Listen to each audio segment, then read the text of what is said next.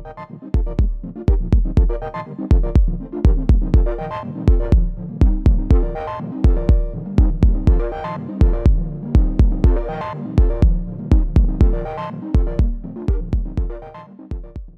ben bonjour tout le monde. Bienvenue aux ingénieux pédagogiques. Euh, peut-être un petit tour de table, savoir euh, si vous allez bien, messieurs. Monsieur Parent, comment allez-vous? Oui, oui, ça va très bien. Euh, en confinement, ça va très bien.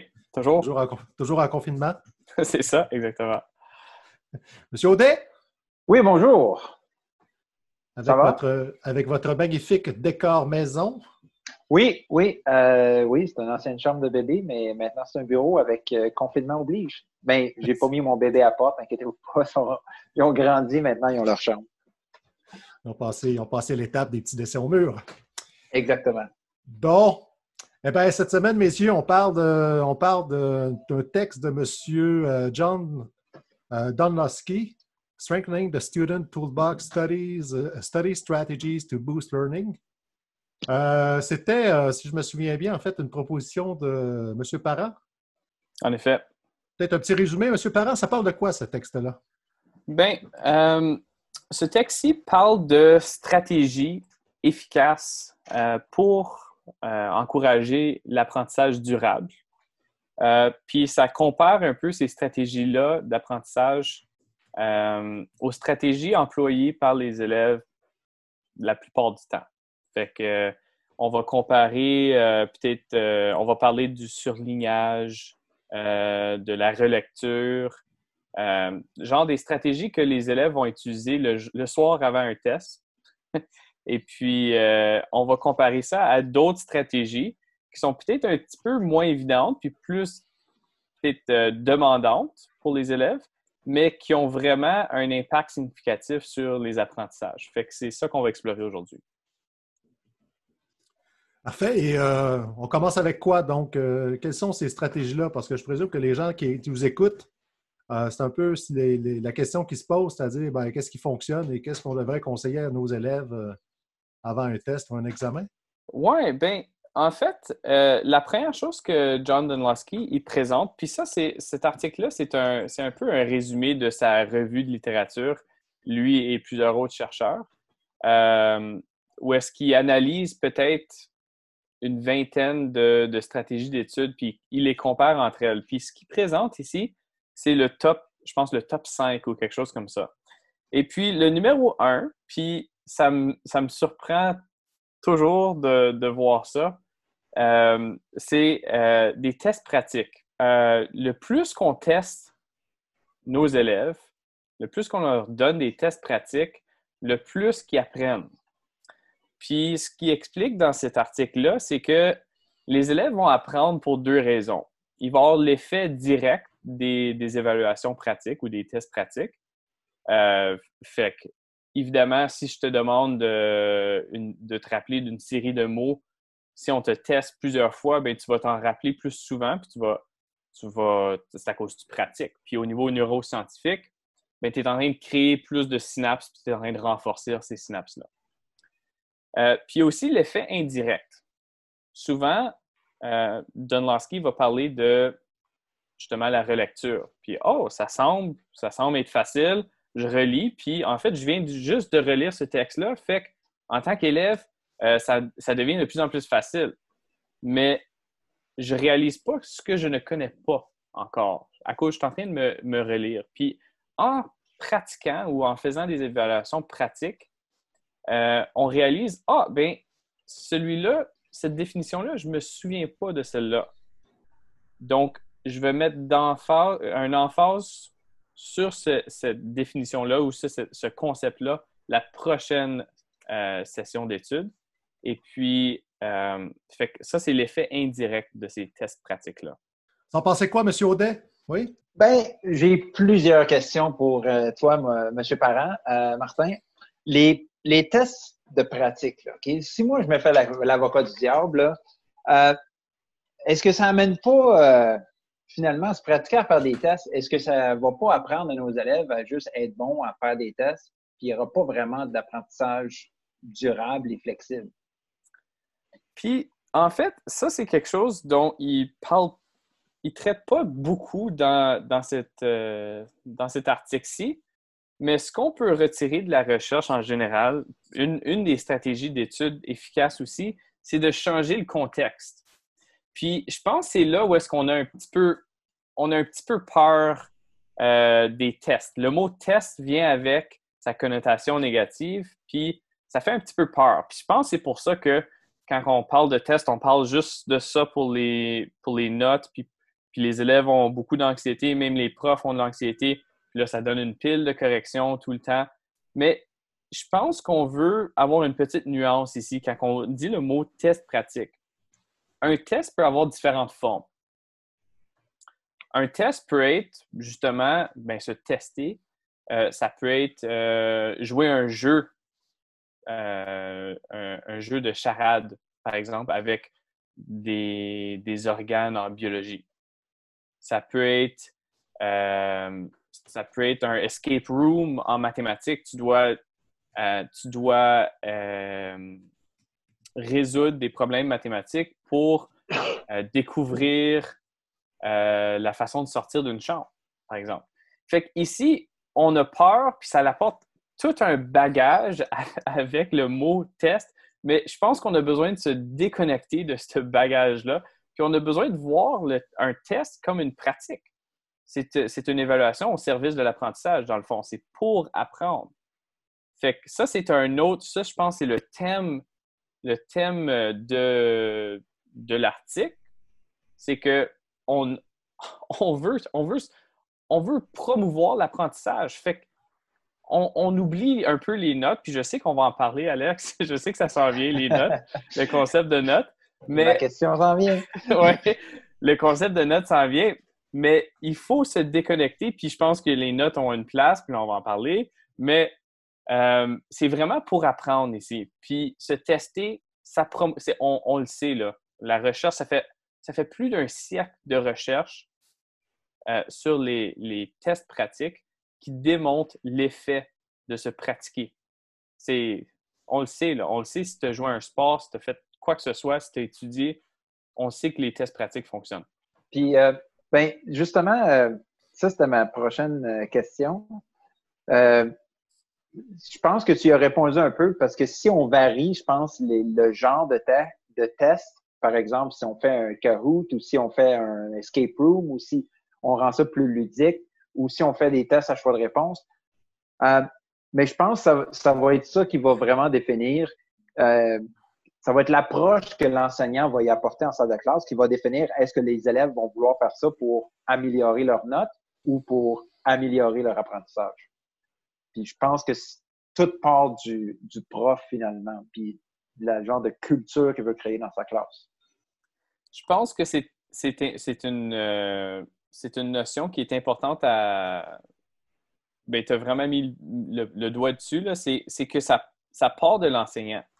Puis le comportement, c'est quelque chose qu'on ne réalise pas tout le temps, mais le comportement de nos élèves, c'est souvent un reflet de, de notre comportement ou ce qu'on exige en salle de classe. Puis ça, c'est un peu le but des ingénieurs pédagogiques, dans le fond, c'est de, de, de, faire le pont entre la recherche et la pratique, puis de savoir pourquoi on fait certaines choses. Donc, de donner des tests pratiques, puis papier-crayon tout le temps, ben, on n'est pas en train de stimuler l'apprentissage. Il y a l'effet où est-ce que ça va être la même chose à chaque fois, puis on sait tous que quand on fait la même chose, on mange la même chose, on fait, on fait le même genre d'activité physique, ou on fait la même lecture, on lit le même livre à tous les jours, si on fait la même chose à tous les jours, ben, il y a l'effet euh, ça ne va plus être ludique du tout, puis on ne va pas prendre plaisir là-dedans. Puis le plaisir joue un rôle dans l'apprentissage. Fait que de trouver des façons de se pratiquer, de se tester, moi je préfère le mot pratique, mais de se pratiquer en différents contextes, je pense que euh, on réalise à quel point, ben, on réalise pourquoi qu'on le fait. Puis c'est là, on, on, devient intentionnel en tant qu'enseignant puis euh, de réaliser qu'en changeant le contexte, ben, on est, ce qu'on est en train de faire au niveau neuroscientifique, c'est qu'on est en train de prendre une connexion entre peut-être deux concepts, puis on est en train de créer plus d'embranchements, plus de connexions. Ce qui renforçait le lien entre ces deux concepts-là de base. Fait que, euh, il, faut, il faut absolument, comme tu dis, Alex, changer le contexte. Puis c'est intéressant ce que tu dis là, parce que ça me fait penser à un livre que j'ai lu euh, pendant le temps des fêtes, ça s'appelle Range de David Epstein, je pense, si je me souviens bien. Euh, puis lui, il parle de. au tout début du livre, il fait la comparaison entre Roger Federer et Tiger Woods, deux des plus grands athlètes des 20 dernières années. Federer qui a dominé le tennis, Tiger Woods qui a dominé le golf. Tiger Woods qui a commencé à jouer au golf quand il avait à peu près 18 mois, je pense, qu'il a commencé à souligner un bâton dans la maison, puis il n'a jamais arrêté depuis ce temps-là. Roger Federer, il a joué au soccer, il a joué à toutes sortes de sports quand il était jeune, il faisait du ski. C'est juste quand il est arrivé à 13-14 ans qu'il a commencé à vraiment mettre le focus sur le tennis, mais il jouait encore à plein d'autres sports. Puis le point du, du livre, c'est ça justement, que c'est les généralistes qui sont capables de faire différentes choses qui vont euh, le mieux réussir dans, notre société parce que, comme tu le dis, on devient avec plus d'embranchement dans notre cerveau. Donc, c'est là que, que ça commence à être payant. Si on se focus juste sur une chose, que ce soit dans le monde du sport ou à l'école, je pense qu'on se ferme beaucoup de portes, justement, puis on fait moins de transferts. Monsieur Diane, vous êtes silencieux? Ben, il y a une chose est sûre, en tout cas, c'est que euh, toute cette question-là, en fait, des tests de pratique, euh, je pense que c'est là que le jugement des enseignants, il prend vraiment toute son importance, c'est-à-dire que de faire attention de ne pas tomber dans les dérives parce que, euh, pour vous relancer un petit peu, euh, le livre de Daniel Corrett, je pense que je vous en avais déjà parlé antérieurement, mais qui s'appelle The Testing Charade, c'est un peu, bon, il fait une espèce de synthèse, en fait, de toutes les dérives possibles de l'évaluation. Puis une de celles-là, c'est effectivement l'effet teach de test. Donc, c'est-à-dire tellement faire pratiquer les élèves que finalement, comme tu dis, Alexandre, euh, ils finissent par plus apprendre pour le plaisir d'apprendre ce qui est important de savoir, ce qui est important en termes de démarche, mais en fonction de c'est quoi la bonne réponse. Quoi. Et puis, euh, ça, c'est sûr que c'est. Puis en même temps, les, arguments en de l'auteur sont bons aussi, euh, Martin, parce que le fait de, répondre à des questions puis de voir qu'il y a certains éléments en qu'on maîtrise un peu moins bien, bien, ça, c'est une information qui devient, riche parce que si je n'ai pas véritablement l'occasion de, de vérifier mes acquis, de vérifier mes connaissances, bien, ça se peut que je surestime en fait mon niveau de compétence. Puis ces questions-là me ramènent un petit peu à la réalité. C'est souvent ça qui arrive en fait quand tu es en train de surligner, puis en fait, l'effet du surlignage, comme qu'ils discutent dans l'article, c'est souvent quelque chose. Je retrouve les, je veux dire, les notes de cours de, mes élèves en biologie, puis euh, il, y a, certains élèves, tu regardes, puis c'est un projet d'or, leur note de cours. C'est du surlignage en vert ici, puis là, il y a un mauve ici, puis là, en jaune, puis en orange, puis il y a tout l'arc-en-ciel à l'intérieur, puis je veux dire, ça peut avoir une certaine valeur lorsque tu veux retrouver peut-être certains mots, quelque chose comme ça. Par contre, ça, en tant que stratégie d'étude, ben, ça te dit pas, ça t'informe pas par rapport à ta pratique, ta prochaine pratique, qui va peut-être être, l'évaluation sommative, comme tu dis, Eric. Fait que euh, non, je, pense que c'est, très important à noter. Puis euh, moi, la question que je me pose dans, mes cours, c'est comment est-ce que je peux mettre cette, notion-là de test pratique en gardant en tête le changement de contexte, comment est-ce que je peux comment est-ce que je peux implanter ça dans ma, dans ma salle de classe? Fait que je, me pose la question, est-ce que vous avez des réponses, messieurs, par rapport à ça? Comment est-ce que vous voyez cette stratégie-là dans vos salles de classe, à l'université puis à l'élémentaire? Vas-y, ben, ben, moi, je, écoute, euh, oui, j'ai oui, des solutions. Euh, ça va probablement rejoindre un petit peu les, euh, les, pensées, en fait, d'Alexandre, mais je pense que le gros problème, c'est que on n'arrive pas à dégager, en fait, des profils pour les apprenants, pour les élèves. Moi, je pense que si on avait, si on mettait davantage. Là, on a commencé avec la pandémie, on n'a comme pas trop eu le choix. Là, il a fallu passer euh, en mode accéléré pour euh, tout ce qui s'appelle l'intégration des technologies, enseignement à distance et tout le kit. Là. je pense que ça, c'est peut-être un bon côté, en fait, de cette pandémie-là, parce que ça a forcé un petit peu tout le monde à, à mettre le pied à l'étrier. Mais si on avait des systèmes, par exemple, et ça, ça existe déjà, c'est juste que dans le domaine scolaire, euh, on dirait qu'il n'y a jamais d'argent pour ça. Il n'y a jamais de ressources mises à disposition des enseignants pour leur donner des vrais outils pour faire de l'évaluation diagnostique. Comme par exemple d'avoir des, ordinateurs qui tiennent la route, pas des espèces de vieux crin-crin de 2,86 qui datent de Mathusalem, mais des ordinateurs euh, assez récents là, euh, sont agréables à utiliser pour les élèves, puis avec des banques de questions. Donc, euh, des, banques de questions qui, euh, qui, sont, qui sont déjà à la disposition des enseignants et, et, que là, à partir des réponses, en fait, de ces questions-là, qu'on puisse dégager des profils. Je vois un exemple en mathématiques, un exemple très, très, très simple, mais je ne sais pas, en trigonométrie ou euh, dans n'importe quel domaine, les élèves, souvent, ils ont des problèmes à certains endroits. il y a des choses qui savent bien, les apprentissages sont bien déroulés, mais ça va être euh, à certains endroits, la, loi des sinus, par exemple, la loi des cosinus. Ça peut très bien aller avec la loi des sinus, mais moi avec la loi des cosinus, par exemple. Mais si on est capable de, poser des questions, un certain nombre de questions aux élèves sur une base individuelle, donc chaque élève, en fait, va répondre à ces questions, là, il y a un profil. On ne lui donne pas de note, on lui donne un profil. On dit, ben toi, regarde, ça va bien à tel endroit, tel endroit, tel endroit, mais il faut que tu fasses attention à telle chose. Bien, là, je trouve qu'il y, a un, levier, en fait, formatif qui est intéressant. Parce qu'on part non seulement avec des, bonnes réponses, mais aussi avec, OK, qu'est-ce qu'il faut que j'améliore, mais pour moi, là? Pas pour le voisin, pas... Non, non, moi, mes difficultés à moi, les, obstacles que moi j'ai rencontrés. Mais ça, si on demande à chacun des enseignants de faire ça sur euh, une base individuelle, c'est mortel. C'est une somme de travail qui est considérable parce que ça prend des bons items. C'est difficile de, formuler ces items-là. Ça prend des banques de questions. Mais voici un projet, je trouve, qui, serait un projet provincial. le ministère, s'il est intéressé par un projet comme celui-là, qui pourrait être fichtrement intéressant. Parce que là, on mettra entre les mains des enseignants des vrais outils euh, pratiques qui sont faciles à utiliser, autant pour les profs que pour les élèves. pour moi, ça, c'est un exemple.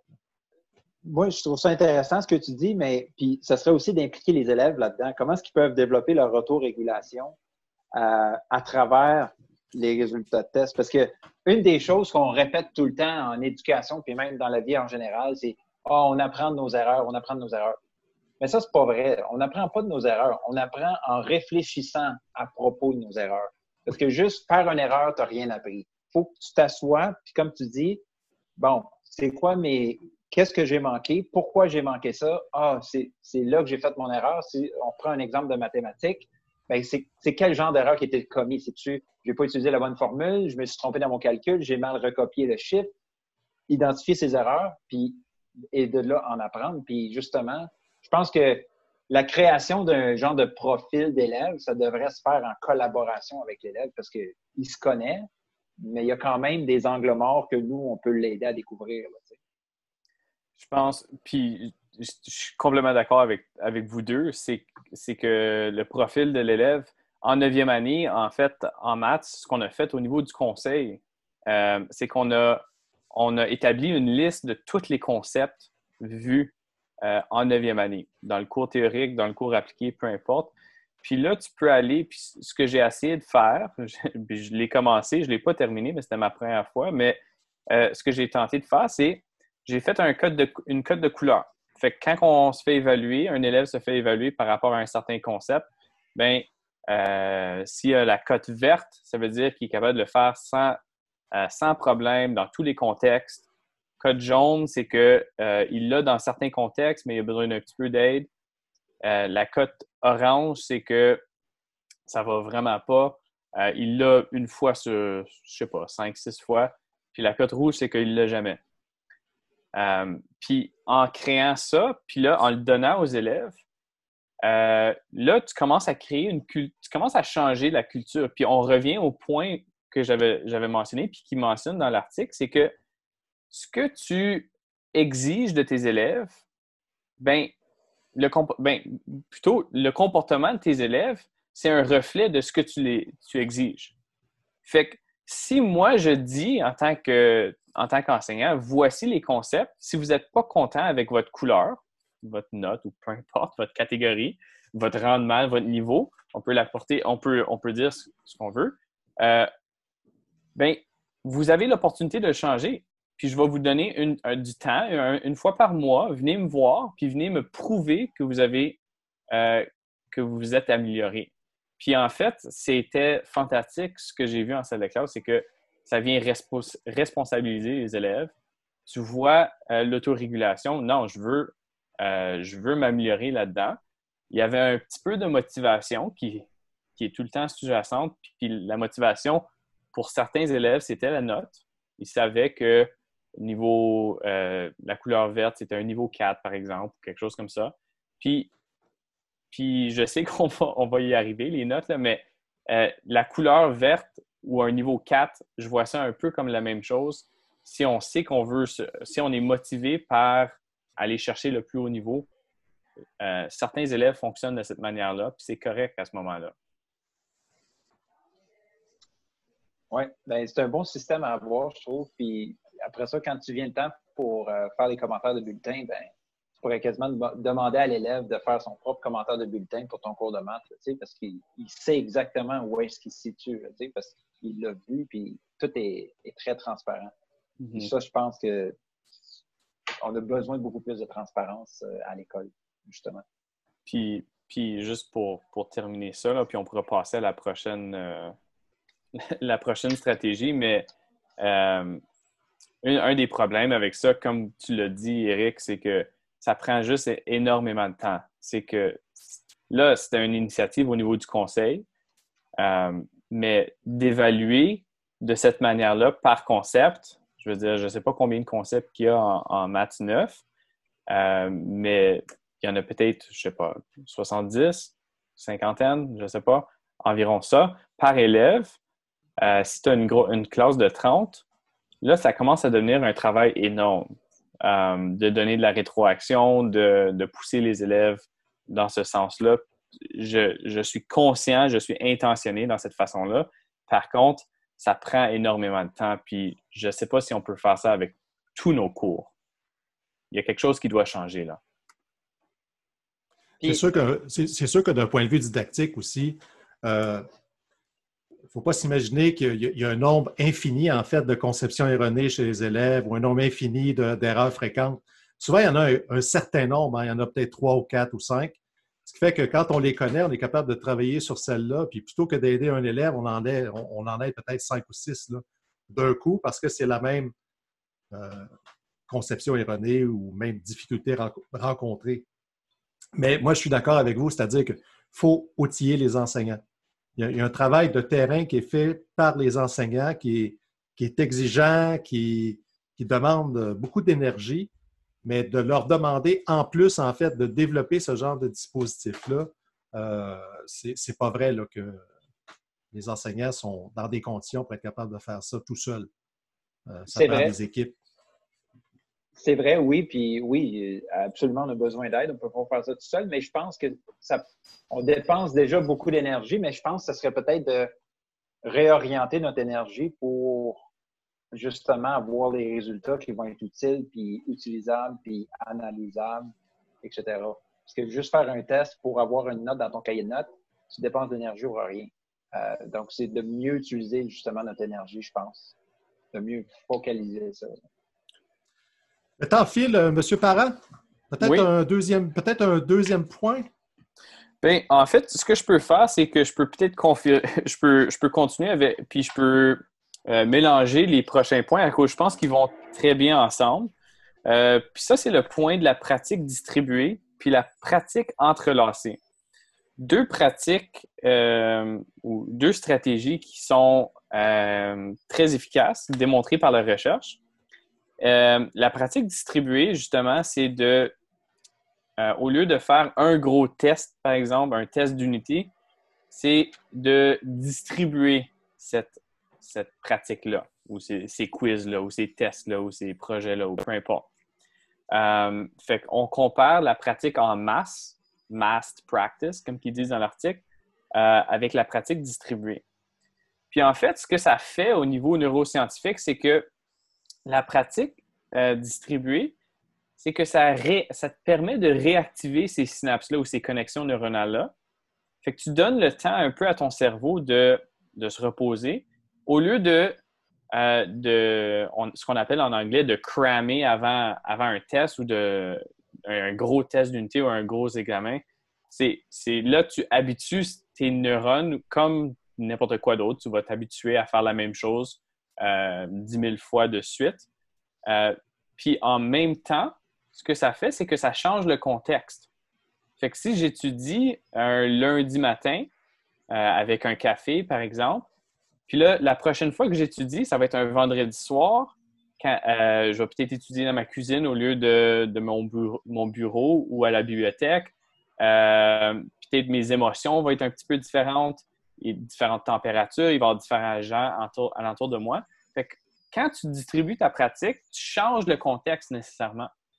Puis c'est à nous autres, en tant qu'enseignants, de forcer la main de nos élèves euh, en étant intentionnés dans notre pratique, puis de, justement les forcer à se pratiquer de façon distribuée. Puis une des façons que moi je fais ça personnellement, c'est que euh, tu vas faire, tu vas tu vas tester, par exemple en maths, tu vas tester le même concept euh, au début du semestre, à un tiers du semestre, à mi-chemin à travers le semestre, à trois quarts. Tu vas le tester régulièrement. Les mêmes concepts vont revenir dans différents contextes.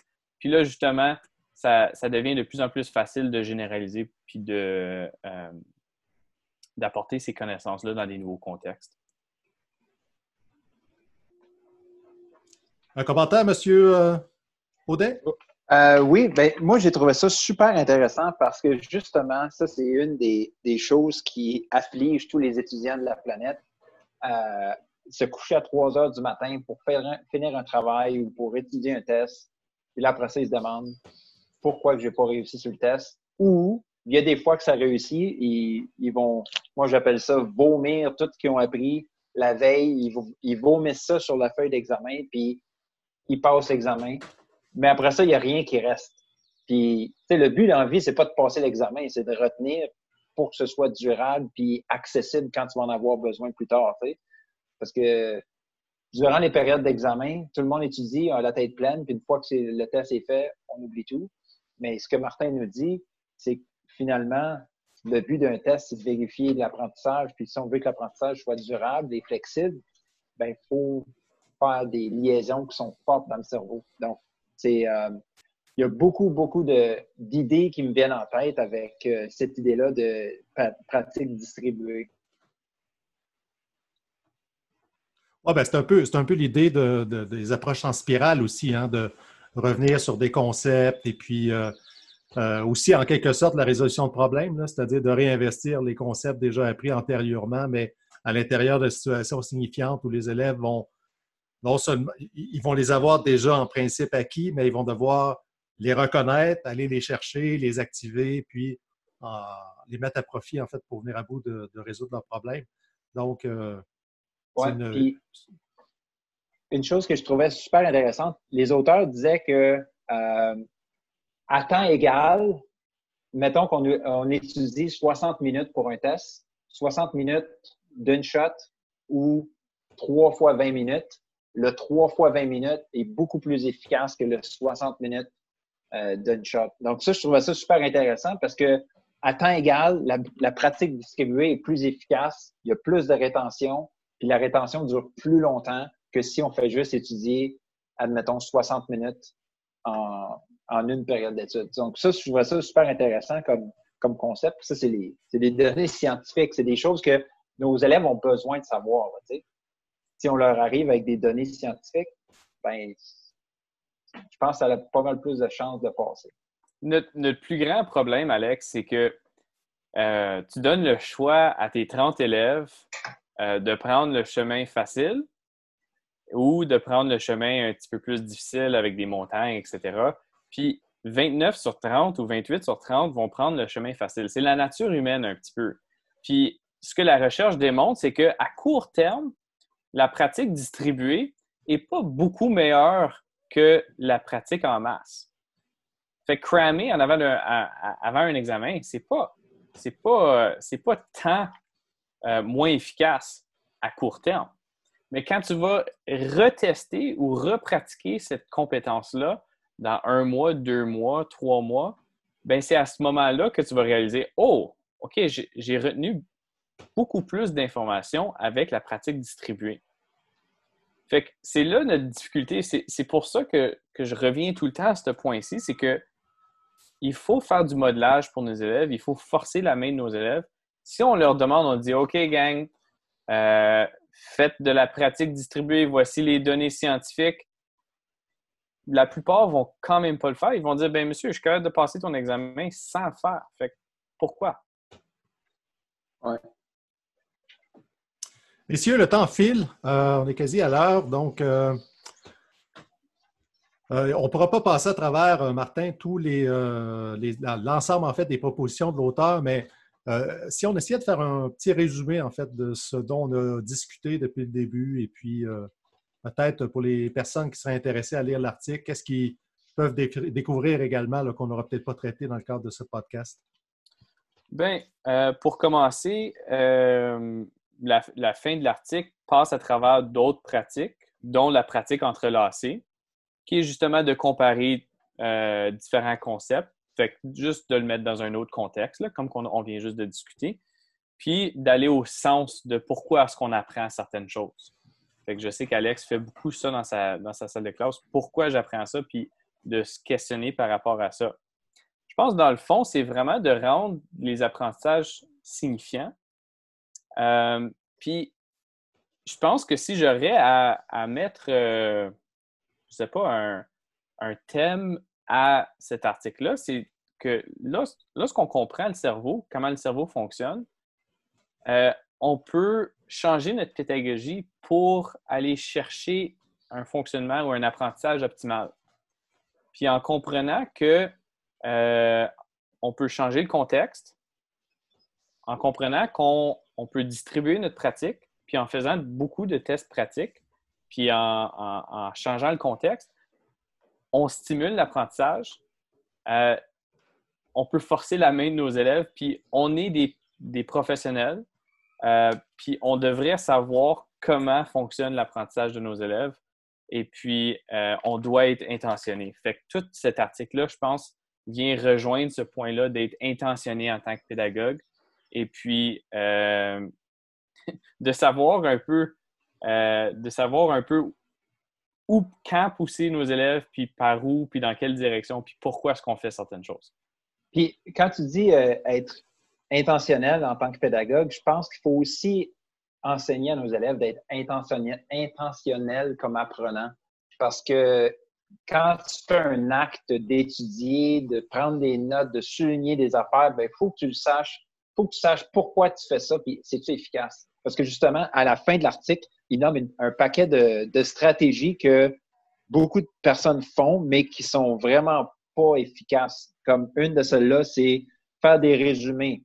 Faire des résumés, on dit que ben ça va t'aider à être meilleur à faire des résumés, puis c'est tout. Ça va pas t'aider à, retenir grand-chose. Même chose avec, euh, avec euh, surligner des choses euh, avec un highlighter, euh, puis ou relire ton texte, ça va pas t'aider à grand chose. Si c'est juste ça que tu fais, si tu fais juste surligner, on dit que ça sert à rien. Parce que si, mais si tu surlignes puis ensuite tu fais de la, pratique distribuée, de la pratique entrelacée, ben là, ça peut être le premier pas, mais juste ça, ça sert à rien. Fait que je pense qu'il faut que nos élèves deviennent intentionnels dans qu'est-ce qu'ils font, pourquoi qu'ils font. Puis ça, je pense que on commence à former des apprenants, là, tu sais. Très d'accord avec toi, Alex. C'est toujours assez drôle. Moi, j'avais toujours remarqué que euh, il y a beaucoup d'élèves, en fait, qui vont, ils vont, on leur demande de surligner les mots importants ou les idées importantes, et tu regardes le texte, tout est surligné. Ouais. Ils l'ont fait. On, voulait qu'ils surlignent, bien, ils ont surligné, mais l'intention, ou enfin, la finalité, tu vois que euh, ils l'ont perdu. En fait, tu vois que la, capacité discriminante n'était pas là. de reconnaître un argument qui est important d'un argument qui est secondaire. Euh, ils ne l'avaient pas. Et puis, donc, pour eux, tout était important, donc on va tout surligner. C'est un projet interdisciplinaire, dans le fond, Eric. C'est un, un, projet entre euh, des mathématiques et le cours d'or. oui, c'est ça. ben, écoutez, on arrive à l'heure. Donc, euh, ben, écoutez, on rappelle cet article de notre collègue euh, attendez, John Dunlosky. John Dunlosky, qui s'appelle Strengthening the Student Toolbox. Study Strategies to Boost Learning. Donc, c'est un petit texte assez court, hein, d'environ 7-8 euh, pages, quelque chose comme ça, peut-être un peu plus, une dizaine de pages. Euh, et puis qui donne vraiment des, euh, des indications assez pratico-pratiques, basées sur des éléments de recherche, donc, des choses qu'on aime qui font partie un peu de, de ce que l'on fait en tant que petit groupe, c'est-à-dire d'essayer de faire des ponts entre la théorie et la pratique. Euh, Monsieur Audet, la semaine prochaine, on parle de quoi? On va parler d'un article de euh, M. Roch Chouinard euh, du département de psychologie et de l'Université de Montréal. c'est un article qui a un titre très évocateur qui s'appelle Évaluer sans décourager. donc, ça va être pas mal intéressant. Il nous parle d'évaluation. puis, vous allez voir que l'évaluation, on, se met à, y penser, dans, le regarder dans toutes ces, sous, toutes ces replis, ça nous dit beaucoup de choses, mais il faut, s'arrêter justement pour voir ces choses-là. Donc, euh, encore une fois, on parlait d'être intentionnel. Je pense que ça va être une bonne continuité pour mieux utiliser nos évaluations euh, avec des buts précis, puis pour mesurer des choses euh, précises. Parfait. Donc, c'est un rendez-vous à tous. Donc, on remercie tout le monde d'avoir été à l'écoute. Monsieur Parent, Monsieur Audet, merci beaucoup. Merci à toi. Et puis, on se dit à la semaine prochaine. Salut. Bye.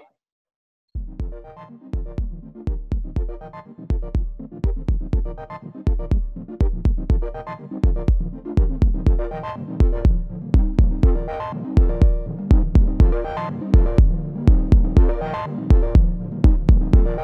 you.